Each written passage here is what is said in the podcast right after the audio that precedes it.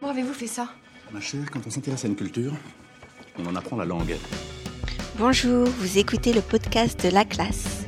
Le thème de la saison 1 est le travail. Oh. Comment dit-on bravo, monsieur, dans votre langue? Comme ça Épisode 3.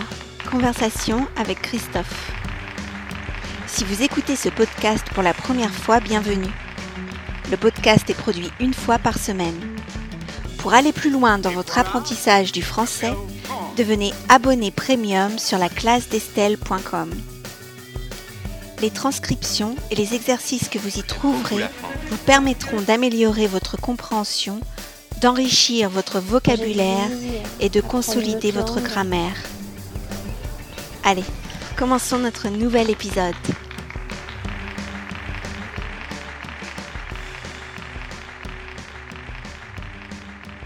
Bonjour Christophe. Bonjour Estelle. Alors aujourd'hui, on va parler euh, de ton travail. Euh, J'aimerais savoir ce que tu voulais faire quand tu étais petit. Eh ben, quand j'étais petit, je voulais être vétérinaire, puisque j'adore les animaux, je voulais m'occuper des animaux. Mhm. Et tu as gardé euh, cette envie pendant longtemps? Euh, 5-6 ans, je pense. Après, je me suis aperçu que l'école, c'était pas trop fait pour moi et que pour être vétérinaire, eh ben, il faut faire des études. Donc, j'ai changé, j'ai changé de direction. Alors que fais-tu dans la vie euh, aujourd'hui? Donc, aujourd'hui, je suis informaticien, je suis dans un service développement.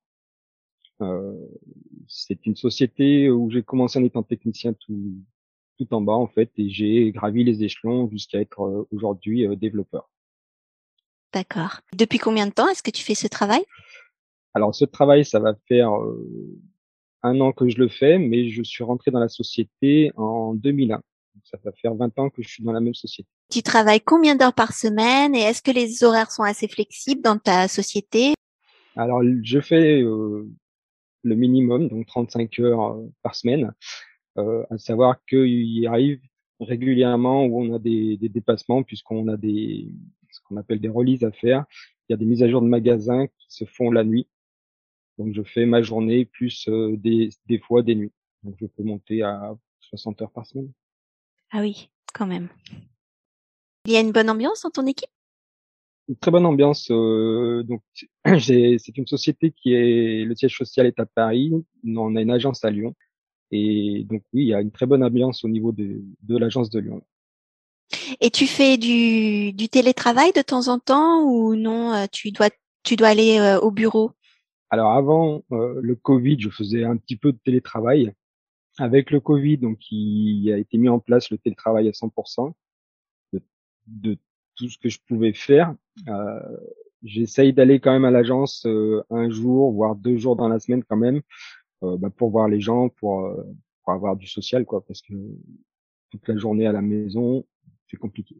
Tu penses que tu feras ça euh, pour toujours ou est-ce que tu aimerais peut-être euh, changer de travail hein, dans l'avenir?